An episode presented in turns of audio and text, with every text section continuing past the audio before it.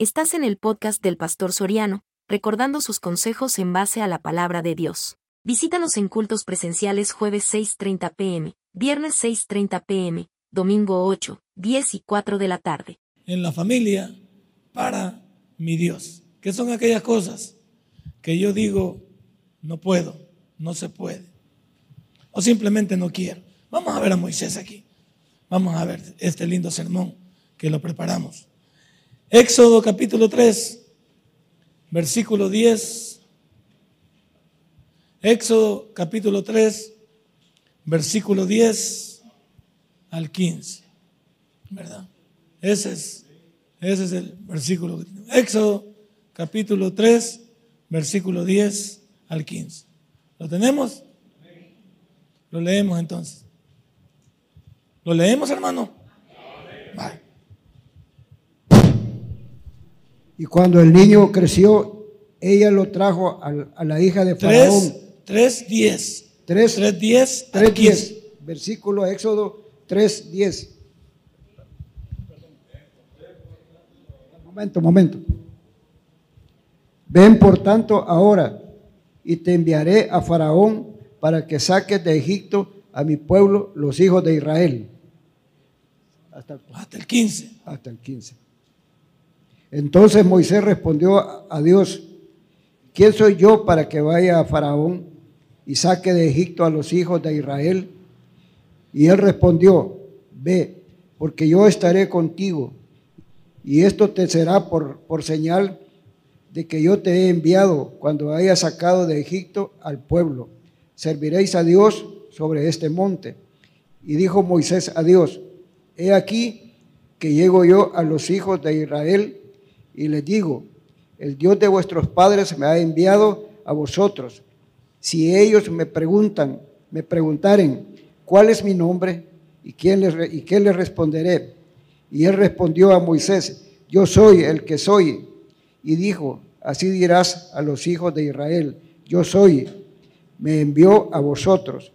Además dijo, dijo Dios a Moisés, así dirás a los hijos de Israel, Jehová, el Dios de vuestros padres, el Dios de Abraham, el Dios de Isaac, el Dios de Jacob, me ha enviado a vosotros. Este es mi nombre para siempre. Con él me recordará, me recordará para todos los siglos. Padre y buen Dios, te doy gracias. Señor, aquí hay un hombre lleno de excusas. Hay un hombre que no se sentía seguro, que creía que no era la persona idónea para el llamado que Dios tenía. La vida de Moisés nos va a ejemplificar hoy, mi Dios, la manera en que nosotros no tenemos que actuar, sino ponernos a tu disposición para que tú seas quien nos guíe, quien nos ayude, nos fortalezca y nos equipe. En el nombre de Cristo Jesús hemos orado. Amén y amén. Hermano, una de las cosas que yo debo de comprender con este sermón es entender quién me ha llamado. ¿Quién llamó aquí a, a Moisés? Dios. Entonces, si Dios lo había llamado, Él era el responsable de equiparlo, ayudarlo, fortalecerlo y guiarlo en todo lo que hacía.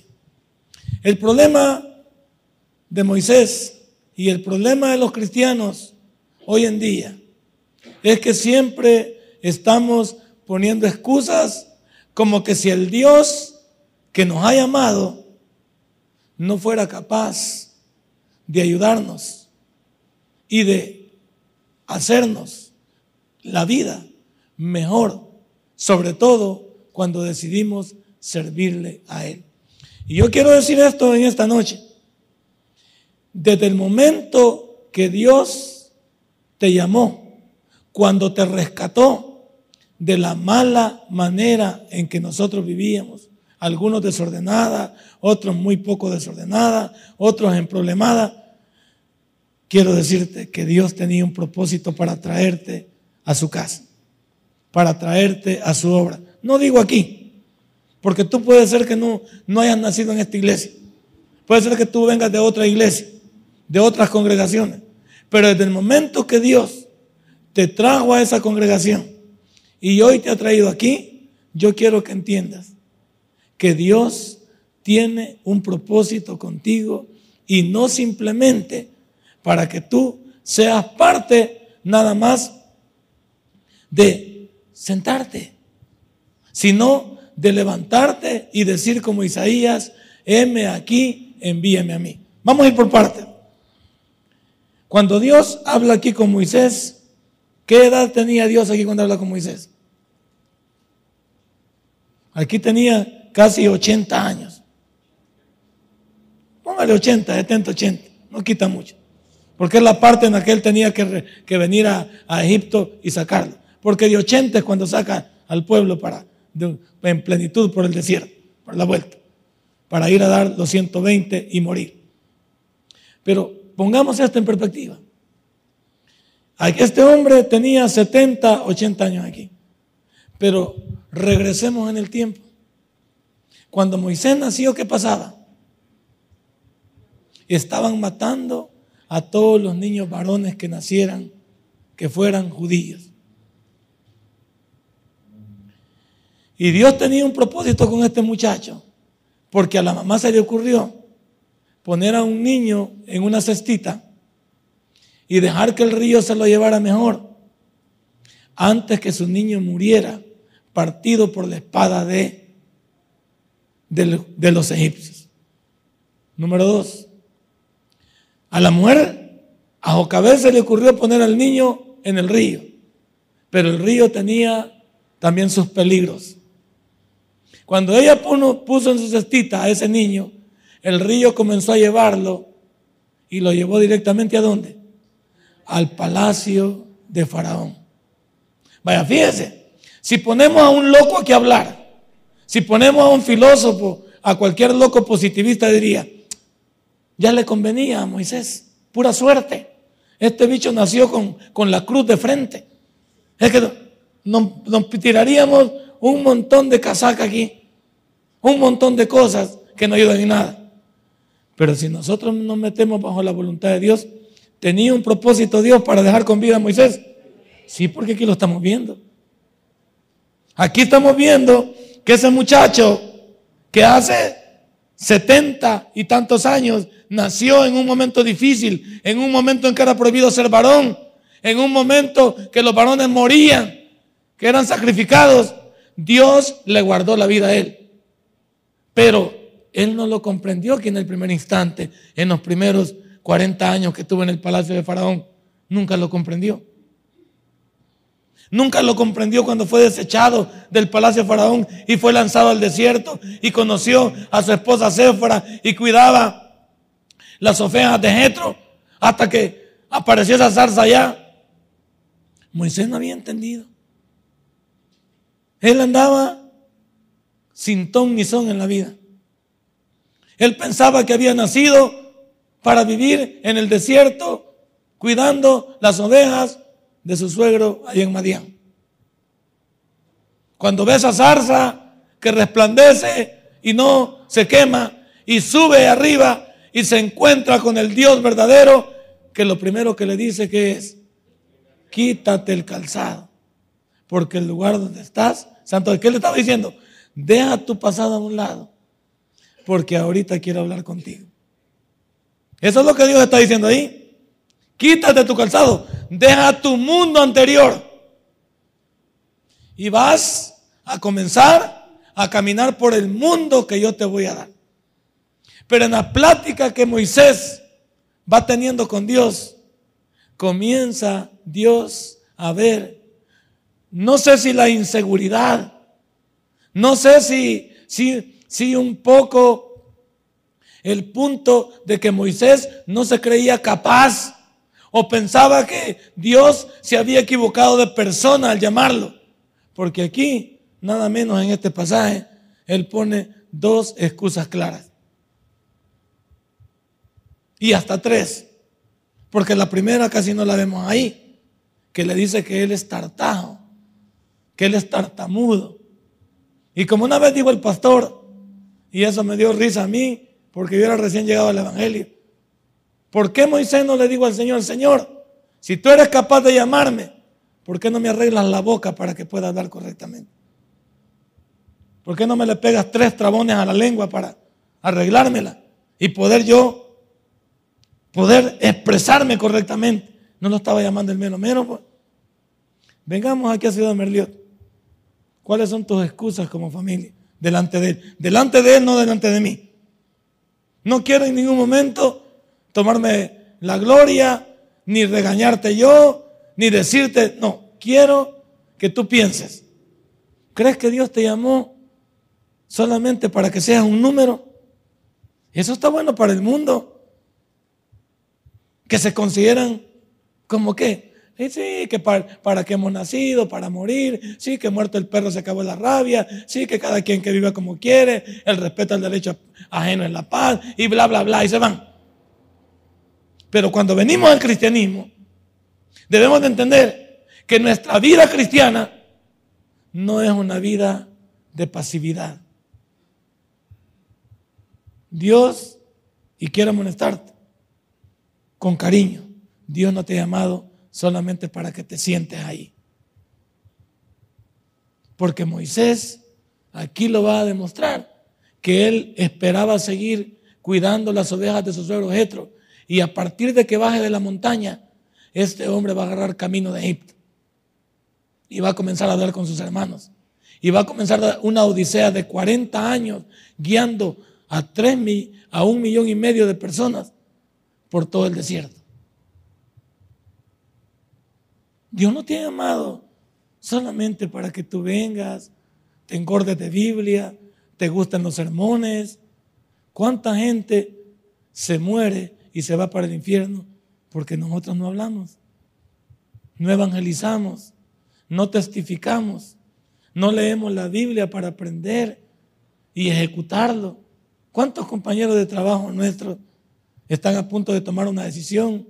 Su compañero de trabajo piensa abortar, su compañero de trabajo piensa abandonar a su familia. Su compañero de trabajo piensa abandonar a su familia también, hacer esto y lo otro y usted tiene el mensaje de Dios. Usted tiene el mensaje que puede transformar. ¿Y cuál es la excusa que va a poner? No estoy preparado. No, es que ese es un trabajo del pastor, de los pastores. Le voy a llevar un sermón mejor. No, que le voy a llevar una Biblia. ¿Qué tal mejor si le compartes tu experiencia? ¿Qué tal si le compartes de dónde te sacó Dios? ¿Qué tal si le compartes cómo te encontró Dios? ¿Qué tal si le dices, ¿por qué vas a poner excusas? Y las mismas excusas que tú pongas las van a poner tus hijos. Las mismas excusas que tú pongas las van a poner tu familia que se vaya agregando. Las mismas excusas las van a poner tus nietos. Las mismas excusas las van a poner las personas que se relacionan contigo. ¿Por qué? Porque muchas, veces muchos de nosotros somos matafé con respecto a otros. Tal vez alguien tiene el ánimo de ofrecerle a Dios su vida, de meterse con Él, de, de darle a Él. Y siempre llegamos, muchos que no queremos, decimos, no, ¿para qué va a servir? No, ¿para qué va a ir? No, mire que ahí no sirve. No, mire que ¿Con cuántas excusas te vas a encontrar? De gente que nos mata la fe. Si yo te dijera cuánta gente a mí me dijo que yo no debía ser pastor, porque los pastores eran sinvergüenza, porque los pastores eran adúlteros, porque los pastores eran aquí, porque los pastores eran allá. Y por todo lo que he visto en mi panorama de mi vida cristiana en 15 años de pastorado, yo no fuera pastor. Pero esa es la ventaja entre si te llama Dios o te llama el hombre. Si el hombre te llama, las fuerzas faltan. Pero si te llama Dios, Él te respalda. Y el problema de muchos de nosotros esta noche es que no entendemos quién nos ha llamado y para qué nos ha llamado. Dios nos llamó primero para cambiar nuestra vida, para arreglar nuestra vida. Y luego para que fuéramos agradecidos con Él y nos pusiéramos a la orden de Él. Pero algunos cristianos, ya Dios nos salvó, nos libró, nos ayudó. ¿Y ahora qué sigue? Esa es la pregunta suya. ¿Y ahora qué sigue? ¿Seguir sentado? ¿Seguir como que si los demás no necesitaran a Dios? ¿Como que si su familia no necesitara que le impulsaran, que la ayudaran, que la motivaran? ¿Qué está pasando con la familia? ¿Qué está pasando con el llamado? ¿Qué está pasando con el agradecimiento de Dios? La Biblia, en el libro de Mateo, capítulo 28, nos habla del mandato que Dios nos ha dejado. Dice que vayamos por todo el mundo y hagamos discípulos a todas las naciones, enseñándoles lo que Él nos enseñó, para que entonces ellos se conviertan a Dios y cada día seamos más dentro de su reino. Y de más específico, en Marcos 16, 15. Marcos 16, 15, vamos allá nos da un mandato. Marcos 16, 15. Ahí nos da un mandato. Y nos dice él cómo no ser personas que solamente nos instruyamos en Dios sin saber lo que Dios quiere para nosotros. Entonces Dios nos reclama y nos dice ahí en Marcos 16, 15. Y le dijo, vaya, mire por todo el mundo y predicar el Evangelio a toda criatura. Entonces, imagínense, Él les dijo, id. La palabra id no te está pidiendo ni permiso, ni por favor, sino que es un imperativo. ¿Y qué es un imperativo? Una orden. Yo no le digo a mi hijo que si quiere ir a botar la basura, ¿qué le digo? Papi, vaya a botar la basura. Y él me dice, no papá, vaya a votarlo usted. ¿Cómo va a a mí? ¿Cómo va a a mí? A mí?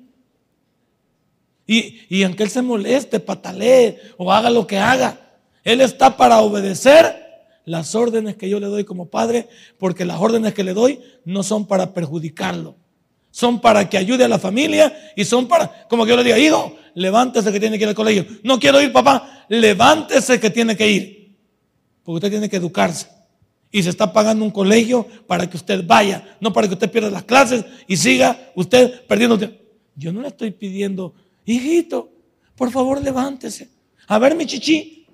Si no viene, si a, la, segunda vez no se levanta, voy con el cincho y le pego un cinchazo. ¿Qué hora se va a levantar? Pues? Que no estamos bromeando. Y usted dirá, ¿qué? El pastor que pésimo. No. Es que yo quiero formar a mi hijo de cara al futuro. Yo quiero enseñarle que Él está para obedecer y que va a llegar su momento en que Él va a hacer su propia vida y tomar sus propias decisiones. Pero ahorita toma las mías. Ahorita, dentro de la Biblia, yo no tomo mis decisiones. ¿Quién las toma? Y Él me está diciendo, ¿cómo me dice aquí? Miren, hermanito, por favor, pueden ir ustedes. No les está diciendo así. Aunque hay hermanos que, que no se les puede decir nada. Yo perfectamente sé no, se les puede decir nada porque piensan que es una ofensa. Y usted no sabe que cuando, cuando, a uno le están pidiendo que uno sea parte del ministerio de Dios, lo que le están buscando es la bendición. No le están buscando que lo perjudiquen. Entonces, yo, cuando escribí el sermón, me pregunté, ¿quién me llamó? ¿Y para qué me llamó? Dios me llamó primero para cambiar esta vida malograda que tenía. Ayudarme a cambiar mi presente de cara al futuro. Pero luego ese cambio en mí iba a generar un agradecimiento de saber que si ese Dios me cambió y le di tanto al mundo, porque no le dimos tanto al mundo, no servíamos en el mundo hasta en pues. Hasta metidos éramos nosotros en el mundo. Ni siquiera nos llamaban, no queremos metidos. Y ahora que venimos a la iglesia, nos hacemos orgullosos. Queremos que nos rueguen. Queremos que nos pidan por favor. Queremos que, hermano, yo te lo, te lo digo con todo el corazón. Meterse con Dios no es ir de retroceso. Meterse con Dios significa saber que ese Dios, cuando nos entregamos a Él, él no se queda con nada. Tus enfermedades, tu familia, tu trabajo, tu negocio, tu salud está segura bajo la voluntad de Él. Pero muchos de nosotros pensamos que servirle a Dios es ir de retroceso. Por eso yo me pregunté, ¿quién me llamó y para qué me llamó? Y yo quiero que tú te lo preguntes antes que pongan, porque las excusas tuyas van a ser, ah, pero es que yo no tengo tiempo. Yo paso muy ocupado. Nadie pasa tan ocupado como cuando es capaz de hacer su propio horario. ¿O no es horario de una vida? Yo hago mi horario desde que manejo. Yo, yo me programo qué voy a hacer. Yo pienso qué cosas voy a cubrir y por eso casi siempre uso una agenda. Porque en esa agenda pongo los puntos de cara al día siguiente para poder saber que tengo una responsabilidad. Y pueden venir excusas. ¿Cuáles son mis excusas? ¿Qué? Que me dormí. Que estoy enfermo. Que no tengo para el bus que usted no sabe, que usted que aquí, desde que se inventaron las excusas, nadie es culpable. ¿Cuáles son tus excusas delante de Dios?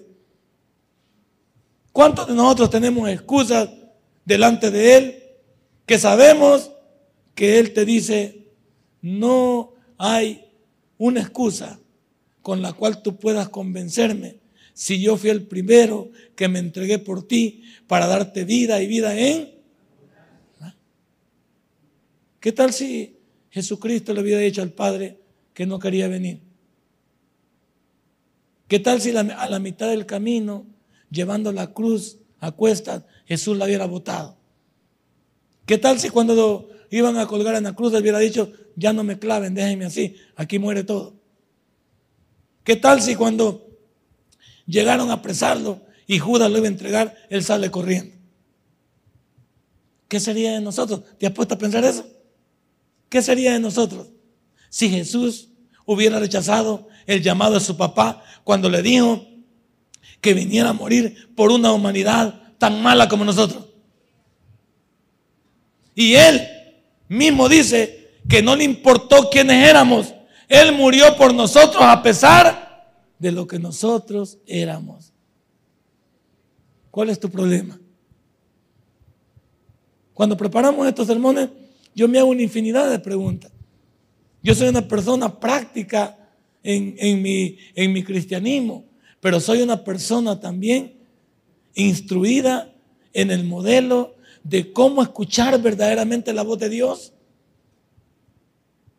En segundo lugar, no solo me pregunté en las excusas que hay en la familia delante de Dios, quién me llamó y para qué me llamó, sino también yo me pregunté y casi aseguré que Dios realmente conoce mis imperfecciones.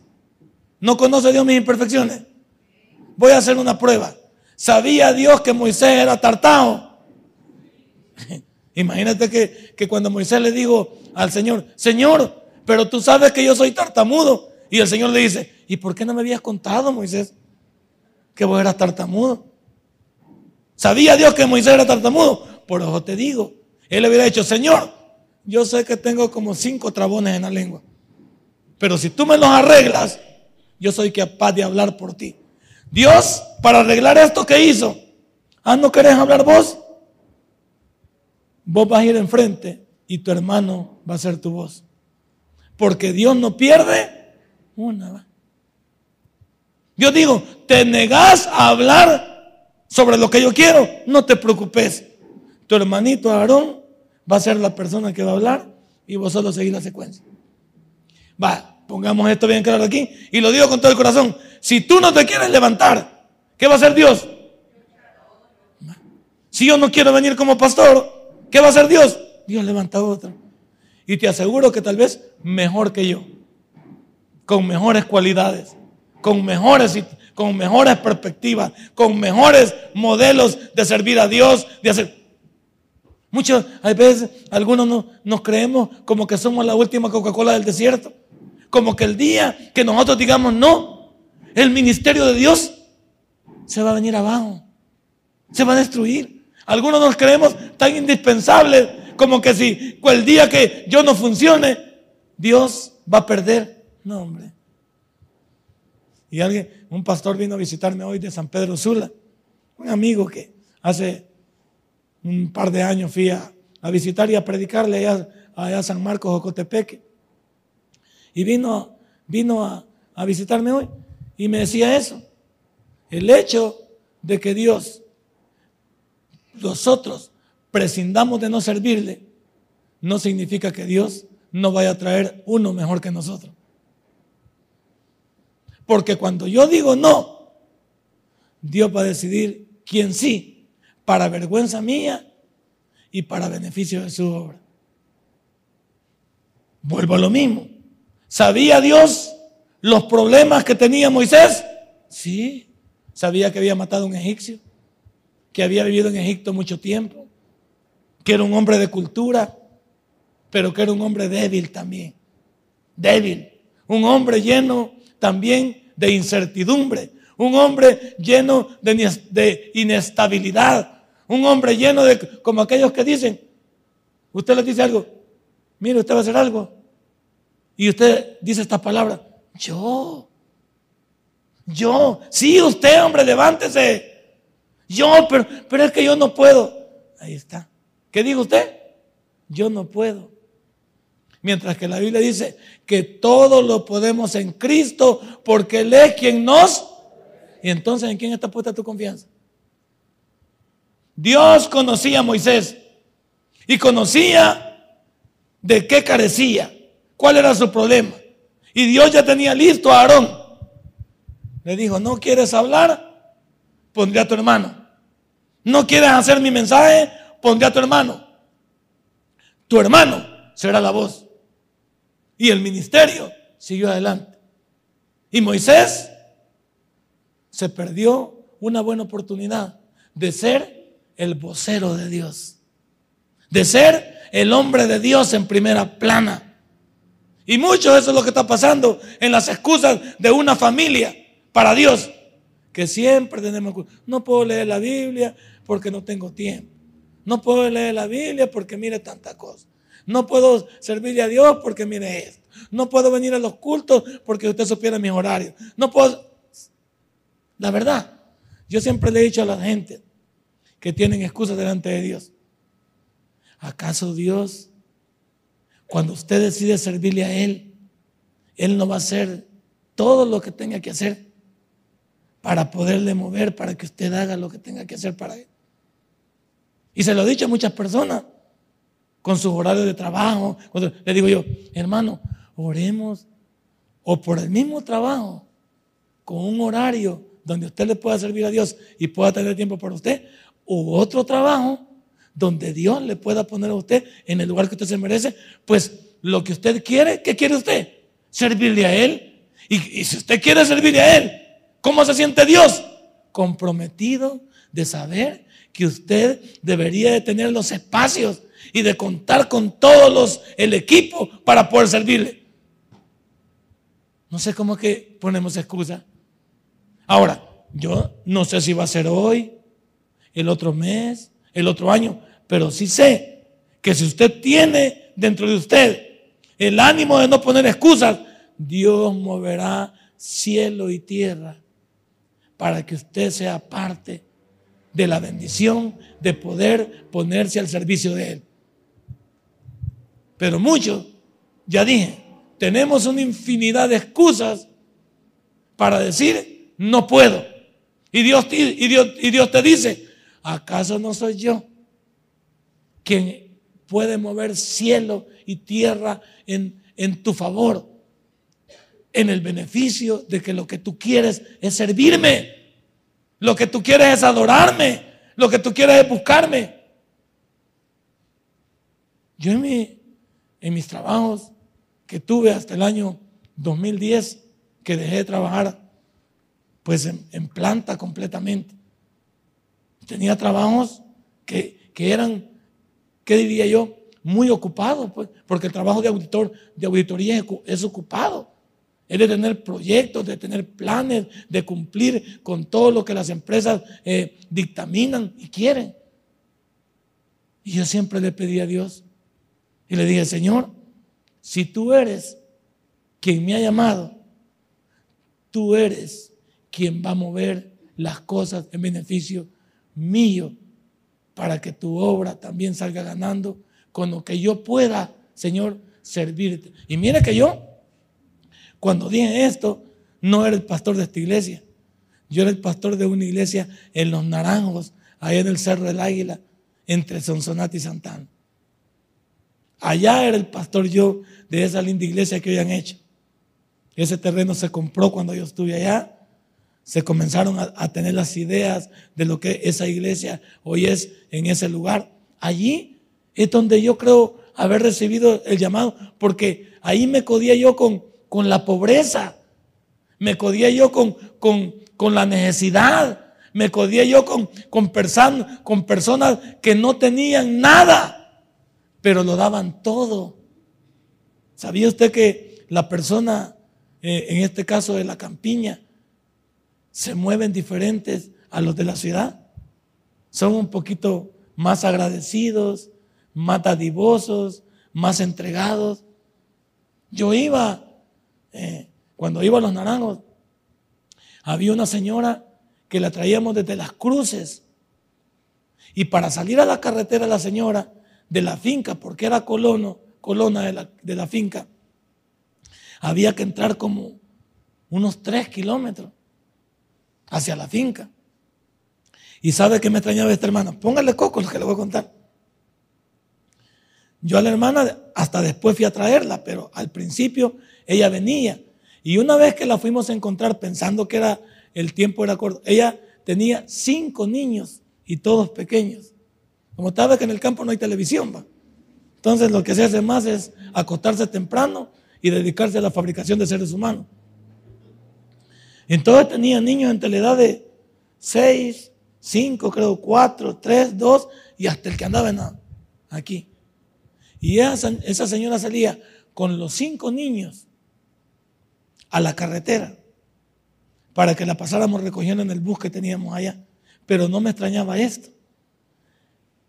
Arriba de su cabecita, ella traía un saco lleno de naranjas. ¿Y sabe quién se lo llevaba a ella? Al pastor. Eso me conmovió a mí, Señor. Llevaba un saco lleno de naranjas para el pastor. Y le digo, hermana, pero usted, y la hermana me cerró en seco. Usted no me diga nada, me dijo. Cuando yo quiero servirle a mi Dios, este es mi agradecimiento. Y como yo no tengo nada que darle a usted como siervo de Dios, esto le entrego. Y usted no me va a quitar a mí el deseo de servirle de esta manera a mi Dios. Yo me quedé con la boca abierta y yo todavía este, sacaba la, el saco de naranjas y quería regalarle a los hermanos. Y ella me llamaba y venía, esas naranjas son para usted, me dijo. Para estos hermanos no son. Es, y como la gente del campo es bien delicada, que usted la vaya a hacer un desprecio, que usted le vaya a decir a esa gente, si lo desprecia una vez, ya no le tiran bola. Es, y me, me dijo, venga, esas naranjitas son para usted y yo se las corto con cariño a usted, porque sé desde dónde viene usted, me dijo, para servirnos a nosotros aquí. Porque nosotros nos íbamos desde viernes y nos regresábamos domingo en la noche. Dormíamos en el suelo allá. Yo con mis tres hijos y mi señora, dormíamos en el suelo. Un gran frío y todo. Y, la gente conocía. Y nos comenzó a, querer, a, amar de la manera. Y la señora me decía, nunca voy a olvidarlo de esa señora yo. Y, te y aunque lloviera, la señora salía con el mismo saco de naranjas cada semana. Y cuando no había naranjas, salía con limones. Y cuando no había limones, salía con, con eh, eh, gajos de guineos. O sea que la señora siempre estaba pensando en la manera de ella, cómo servirle a Dios. En su pobreza, porque yo fui a su casa, su casa de tierra, lleno de muchas necesidades, y comenzamos a colaborar con ella y ayudarle y a sacarla adelante en agradecimiento también. Pero la señora tenía un corazón. ¿Quién comenzó a sembrar? ¿Ella o yo?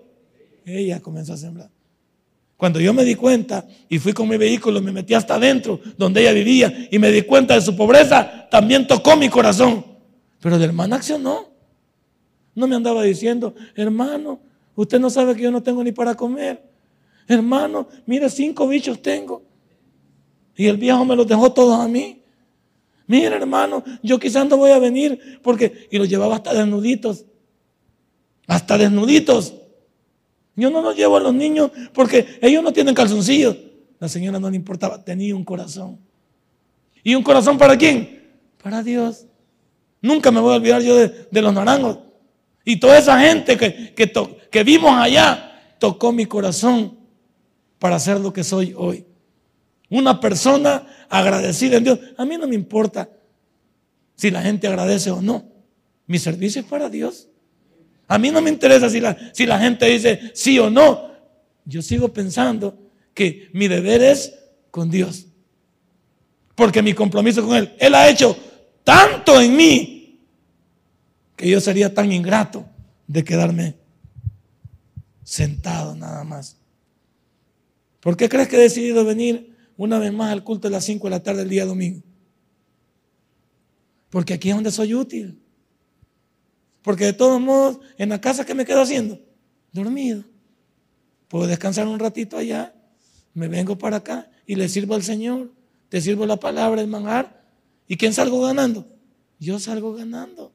Porque cada vez que me acerco a Dios con mi, con mi tratamiento de mi enfermedad, cada vez que me acerco a Dios orando por mis hijos, cada vez que me acerco a Dios orando por mi esposa, cada vez que me acerco a Dios orando por ustedes, sé que Dios, estoy seguro, va a escucharme. Denle un fuerte aplauso. Sé que Dios va a escucharme. Pero también esa seguridad nace de tu primer. ¿Qué es tu primer? Tu entrega. Lo que tú quieras. Yo no los presiono, ni los trato de impresionar, ni los trato de regañar para que hagan lo que yo realmente pienso. No, yo, si yo fuera Dios, yo me quisiera meter en sus mentecitas y enseñarles que lo que se hace para Dios rinde frutos incalculables. Yo me quisiera meter en sus mentes y mostrarles que lo que les digo y lo que les pido en el nombre de Dios no es para beneficio de nadie más que de cada uno de nosotros. Y eso lo comprendí en ese pueblo de los naranjos. Cuando a mí me trajeron para la central, por supuesto que me hicieron, me dieron chance de ser un, un mejor predicador con un mejor potencial. Pero el amor que se me dio en los naranjos nunca lo voy a olvidar. Y cuando vine con ustedes aquí, pude comprender otro lado. Por eso yo soy así, imperactivo, un poco, si se quiere, tosco, un poco, quizás este, no me sé expresar, no lo sé decir, pero nunca es con mala intención. Siempre es pensando, diciendo, ¿cómo puedo motivar a mis hermanos para decirle que meternos con Dios no es ir de retroceso. Que meternos con Dios es para beneficio nuestro, de nuestra familia, de nuestro ministerio, de nuestras iglesias y que la obra de Dios se expanda. Pero ¿cuántas obras se quedan estancadas por las excusas que las familias de los cristianos ponemos? Estamos tratando que el evangelismo crezca el día domingo. Y he dado otro paso. Aunque no estoy todavía, todavía se me nota la herradura aquí atrás y todavía el pelo no me ha crecido. Ya me incorporé también al evangelismo. ¿Para mostrarle qué? Para mostrarle que aún con mis tratamientos y mis inconvenientes, el mejor lugar para servirle es yendo de cabeza en Dios, yendo al frente. Es para que usted no tenga excusa de decir, el pastor no va, pues no vamos nosotros. Pues aún con, mi, con, con, las situaciones que vamos pasando, yo quiero demostrarle que el llamado está intacto, que las cosas están allí. Y no lo hago para ser exhibido o admirado, lo hago para ver si usted, como dijo Pablo, para mí el vivir es Cristo y el morir es. Y él dijo que cada día quería que se parecieran a él, porque él se parecía cada vez más a su Salvador. ¿Usted a quién se parece? ¿A quién se parece usted? ¿Cuándo va a levantar alas en esta iglesia usted? Me vino un hermano y me alegra. Y aquí está mi, mi yerno. Ah, este es el yerno, sí, este es. Mi yerno tenemos comunicación. Tenemos un radio ahí para comunicarnos. Y el día domingo estuve hablando con una familia y estuve entrevistándome a esta familia. Nosotros venimos de donde el pastor fulano de tal. Y le digo, ¿puedo saber por qué se vinieron de allá? Eh, no, me nos venimos por un poquito de inconveniente, que los vehículos se nos arruinaron y toda la cosa. Estaba. Entonces le digo, mire, ¿y ustedes qué hacían allá en esa iglesia? Nosotros hacíamos esto y esto. Y le digo yo, ¿podrían hacer lo que hacían allá aquí? Y me dice, sí, me dice el esposo. Un poco así, asustado quizás porque lo agarré de, ¿cómo se llama? A balasearlo de un solo. Ya le aventé la pregunta de un solo y, y quizás como quien le pega un boxeador, va. Le digo, ¿podría usted?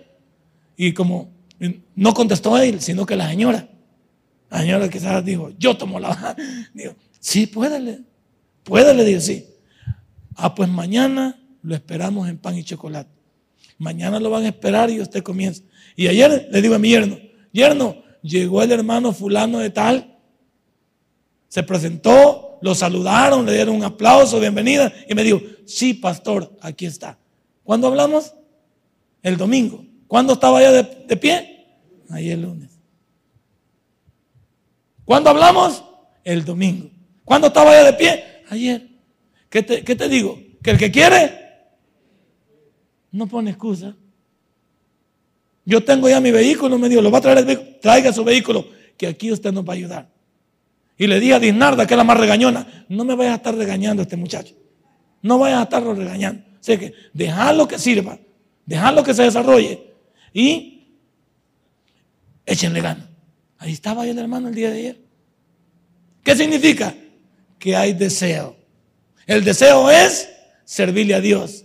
Y que después ese servicio a Dios se va a ver recompensado en quién? En Él. ¿Qué estás esperando? ¿Qué estás esperando? ¿Qué estás esperando como Moisés? Que te digan, ya no vas a hablar tú, va a hablar tu hermano Aarón. ¿Qué estás esperando? Que tú no te vas a levantar, como yo siempre he dicho. ¿Cuánta gente va a querer servirle a Dios hasta que esté enferma o caiga con una enfermedad? ¿Cuántos van a querer servirle a Dios cuando estén postrados en la cama? Lo voy a decir con respeto. Esto me lo saco y algunos diáconos van a saber este testimonio porque lo escucharon. ¿Cuántas personas esperan estar en el hecho de muerte para esperar una oportunidad para servir a Dios? ¿Te acuerdas de lo que nos dijo aquel hermano? Yo quiero que Dios me levante para servirle a Dios. Pero él había venido mucho tiempo aquí a la iglesia. Vino quizás unos cuatro años y nunca sirvió. Le detectaron cáncer y el cáncer no se detuvo en su cuerpo hasta que lo dejó casi como un vegetal. Cuando él estaba como un, vegetal, están los hermanos, él me dijo a mí, si Dios me levanta de aquí, yo voy y le sirvo. Yo en mis adentros lo dije con mucho respeto. Hermanito lindo, dije yo en mi mente, ¿por qué hasta ahorita, cariño? Porque no es que Dios no lo pudiera levantar. ¿Por qué hasta ahorita, papacito? ¿Por, qué te tardaste tanto? Y él me lo, dijo ahí, yo me quedé callado. Yo me quedé callado. Son cuadros como otro que esperó, tuvo, dio un accidente, quedó parapléjico. Y en la silla de ruedas me dijo, si Dios me levanta de aquí, yo voy y predico. Y yo dije lo mismo. Si cuando estaba bueno no ibas. Yo como, yo, yo hice soy mero sarcástico. Si cuando estaba bueno no iba. Siempre te le corriste a Dios. Siempre pusiste excusa. Siempre dijiste que no podía. Siempre dijiste que muy tarde. Siempre dijiste que mucho sol. Siempre dijiste que los hermanos. Siempre dijiste que no te toman en cuenta. ¿Qué cosas? Si yo como pastor pusiera excusas, ya no fuera pastor. Ya no fuera pastor te lo digo de plano, yo no fuera pastor. Pero como el que me ha llamado es Dios y no el hombre, a mí me tiene sin cuidado. Y en esta hora te digo, ¿cuáles son tus excusas? No esperes, y te lo digo con el corazón, y un poquito de, de dolo incluido. No esperes que Dios te tope al cerco para decirle que estás dispuesto a venir delante de Él. Porque cuando uno está topado al cerco, ¿Y para dónde? Pues? ¿Para dónde con una enfermedad? ¿Para dónde con un problema? ¿Para dónde con falta de trabajo? ¿Para dónde cuando el hogar lo has perdido? ¿Para dónde? Y Dios te dice, todo eso te lo hubieras podido ahorrar cerca de mi voluntad. Y como le digo a mi familia, aquí está toda mi familia, estando cerca de Dios, tenemos el 75% ganado.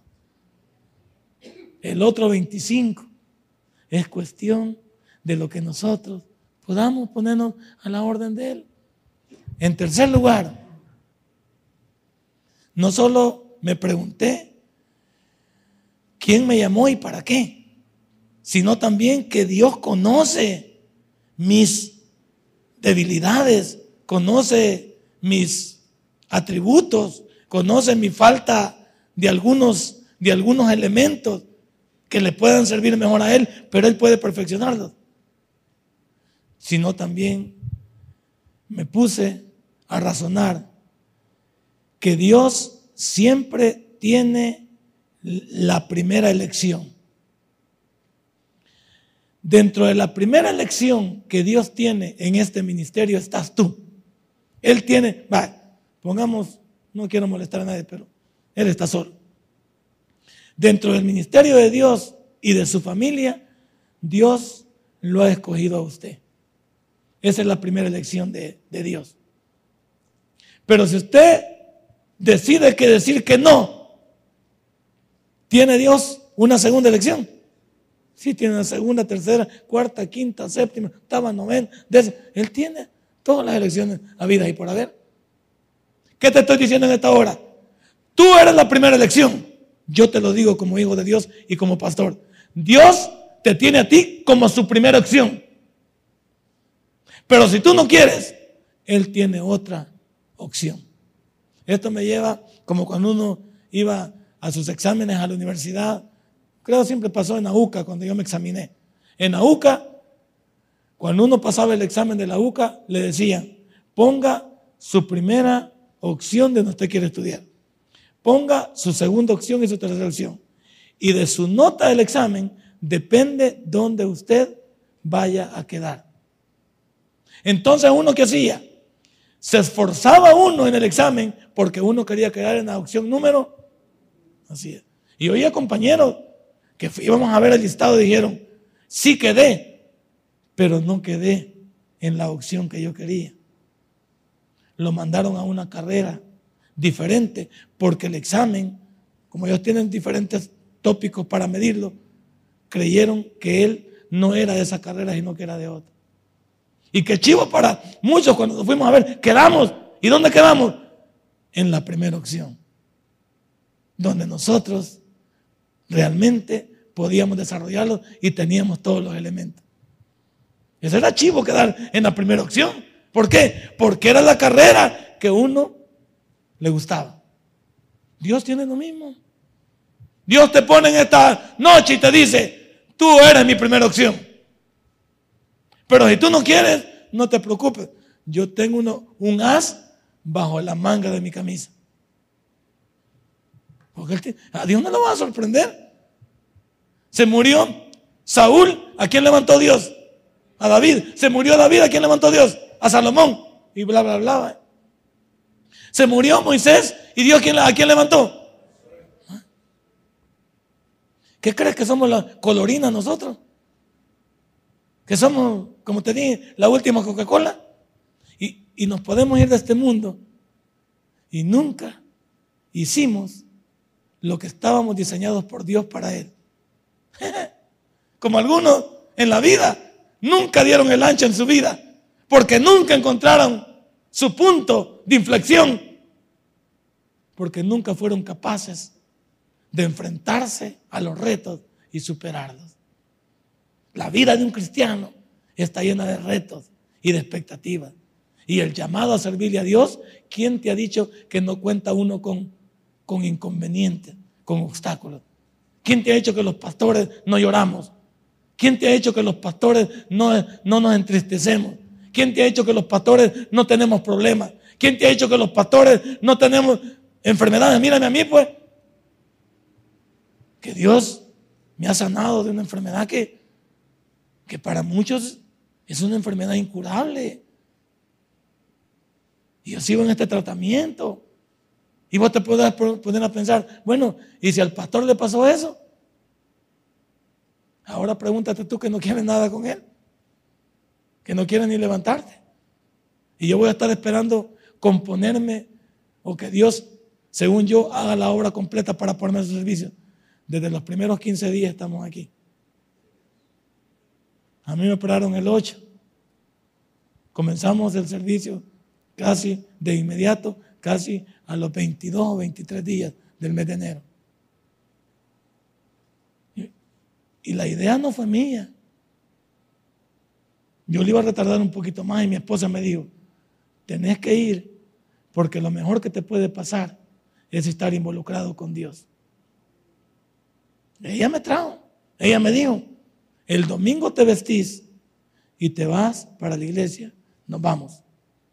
Porque lo mejor que te puede pasar es ir allá delante de Dios, pues aquí te quedas acostado, pensando, te absorben las ideas, la ansiedad, los problemas, mientras que allá con tus hermanos, con lo que Dios te use y todo lo que camine, hasta te vas a ver más fortalecido. Tienes razón.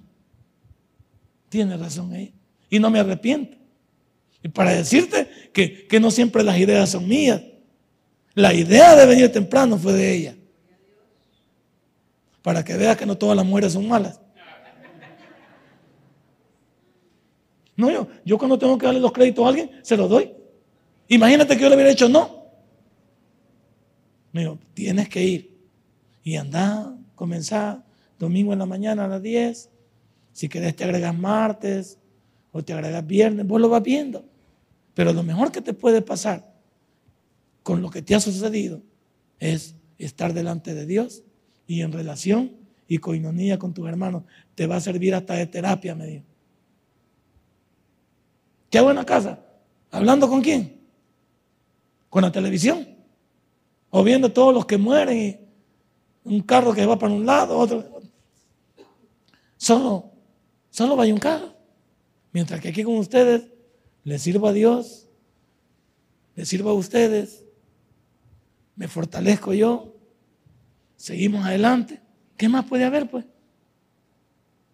Y, muchos se miran y dicen, no, pero usted debería estar descansando. Descansar, si ahí puede descansar cuando esté palmado. Ahí no me voy a levantar. Y tal vez cuando uno ya está para irse, quiere tiempo, va. ¿Se ha fijado que uno, cuando uno ya se va a ir, quiere tiempo? Y Dios dice, ¿y para qué te voy a dar tiempo y todo el tiempo lo perdiste? ¿Para qué querés más para perderlo? Por eso yo cuando, cuando he pensado en esta situación, le digo, Señor, si hay unos que quieren vida para andarla perdiendo, y yo te pido vida para servirte a ti. Yo eso le digo al Señor. Yo, yo tengo mis propias maneras de romper también mi esquema. Si hay muchos, le digo yo, que ahí andan perdiendo su vida. Y yo te pido la oportunidad para seguirte sirviendo. Solo eso. No tengo nada más que decirle. Y yo sé que con eso toco el corazón de Dios. ¿Por qué? Él, él va a decir, sí, hombre, si hay tanto degenerado que anda para arriba y para abajo, y este quiere estar metido conmigo dentro de la iglesia, ¿por qué no le echamos la mano? ¿Y tú qué haces? Pregúntale a la par, ¿y tú qué haces? Diga. ¿Tienen miedo a preguntarle? Pregúntale la par, ¿y tú qué haces? Diga. Además de perder el tiempo. Hermano, otra de las cosas que tenemos que ver, Moisés era un fugitivo en Egipto. Él también tenía miedo de regresar porque sabía que era un, asesino. Pero ¿acaso Dios no lo había cambiado ya a él, pues? Moisés para Egipto era un asesino porque había matado a un egipcio. Pero se le olvidó a Moisés lo que Dios iba a escribir en 2 de Corintios 5, 17. ¿Qué dice? De modo que si alguno está en Cristo, nueva creación es. Las cosas viejas han pasado y todas son hechas. Algunos hemos sido locos y medios en el mundo, pero ahora somos medio alentados, pues.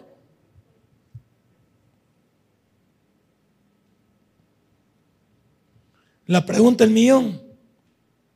Si usted quiere servirle a Dios, pregúntese, ¿quién soy yo? ¿quién es usted? Va, si yo le preguntara a usted quién es, ¿qué me diría usted? Uno, va, levánteme la mano. Uno, levánteme la mano. Correcto. Si yo le pregunto a usted, me dice, ¿quién es usted? Un hijo de Dios. Ok. Y si es un hijo de Dios, ¿qué espera para demostrarlo? Si en el mundo éramos hijos del diablo, mire cómo bailábamos. ¿Qué, es lo que nos hacíamos en el, mundo, en el mundo para agradarlo? Carnavales, fiestones. Hacíamos este, como se llama, chupaderos. Y loquer y media. Y, hacíamos esto. Y, y no es cierto que hasta simpático éramos en el mundo. Entre más bolo era, más simpático era el maestro. El maestro le agarraba hasta, hasta de cantar rancheras. Le agarraba de, el maestro le agarraba de enamorado. Era un gran piropero el maestro.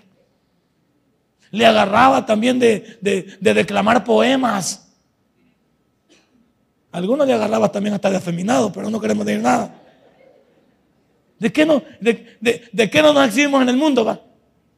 En, el, mundo la señora se exhibió de, esto. Era la bailarina del carnaval, la señora. La señora le, le hacía la comida a todos, ahí en la fiesta. La señora hacía tamaleadas, preparaba los palos encebados, preparaba los dulces de no sé qué, hacía esto y lo otro. Y ahora que viene a la, que viene la iglesia, la señora toda artrítica, no me quiere ni mover. ¿Qué somos en la iglesia? Hijos de Dios. Y en el mundo éramos hijos del diablo y bailábamos bien. Hasta bailábamos, ¿qué se acuerda? El diablo con vestido azul, ¿se acuerda? ¿Ah? Bien contento uno bailando el diablo con vestido. ¿Y qué decía? Entre más vulgar en el mundo era uno, entre más malcriado, entre más loco, entre más drogo, entre más alcohólico, entre más mujeriego. No es cierto que la gente lo tomaba más de popular a uno. La gente le miraba cosas simpáticas a uno.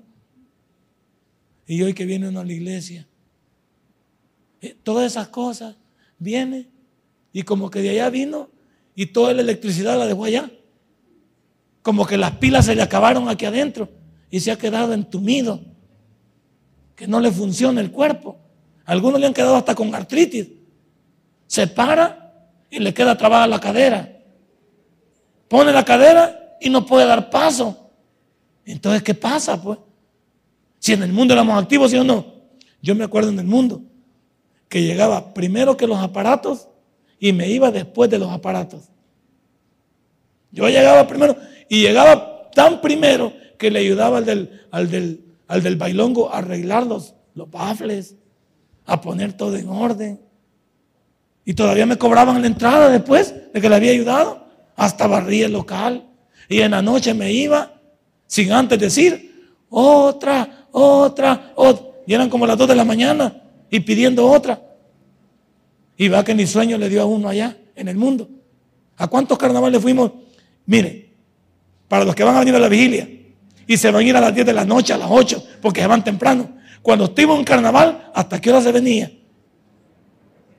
Ay, que usted le dijeran a las 10 que estaba ya bien sonado y bailando la pitupa ahí y todo, que le dijeran a usted, nos vamos. ¿Cómo se ha ponido usted? ¿Cómo fregues, hombre? ¿Cómo nos vamos a ir ahorita? Si ahorita estamos en qué? Estamos en lo mejor. Démosle. Y más que habíamos agarrado una ingrata por ahí que andábamos hasta trapeando con ella. ¿Cómo? ¿Cómo es que antes en el mundo uno quería quedarse? Y en la iglesia hoy, ¿qué quiere uno? Irse. Y uno se enoja bravo que no les hablen allá, que ahí les pegan una patada a la puerta porque se quieren ir temprano. Pero en el mundo uno nunca se quería ir. Uno se, yo en la feria internacional, porque yo fui a muchos carnavales, en la feria, hasta las 4 de la mañana terminaban algunos carnavales. Y ahí salía uno todavía un poco tembeleque, a pata, porque había, ya había empeñado todo. Y uno nunca dijo nada. ¿Y por qué en la iglesia somos así mero artríticos? ¿Por qué en la iglesia somos mero viscos? ¿Por qué en la iglesia somos mero enfermos? Si en el mundo no lo éramos. En el mundo se le quitaba el reumatismo con solo que le dijeran baile. Con baile se le quitaba el reumatismo. Y ahora en la iglesia, Moisés sabía quién era. Lo que pasa es que cuando Dios lo llamó, comenzó a mentirle a Dios, porque Dios lo conocía. Dios sabía quién era Moisés y yo no le puedo mentir a Dios. Ahora, ¿por qué realmente mentirle a Dios si Él lo conoce todo? ¿Por qué yo voy a decirle a Dios no puedo cuando en el mundo siempre, siempre no dije no puedo? Yo era el metido de decir sin que me dijeran yo puedo. ¿Cuántos de nosotros en la vida cristiana que llevamos, Dios nos necesita para que el Evangelio continúe fluyendo en Ciudad Merliot? Pero nosotros somos los encargados de decir a Dios, no puedo. Pero ya te tengo noticia, con esto finalizo. Si no puedes o no quieres, Dios ya tiene un repuesto para ti y para mí. Dale un fuerte aplauso a nuestro Dios. Si este mensaje ha impactado tu vida, puedes visitarnos y también puedes buscarnos en Facebook como Tabernáculo Ciudad Merliot. Sigue con nosotros con el siguiente podcast.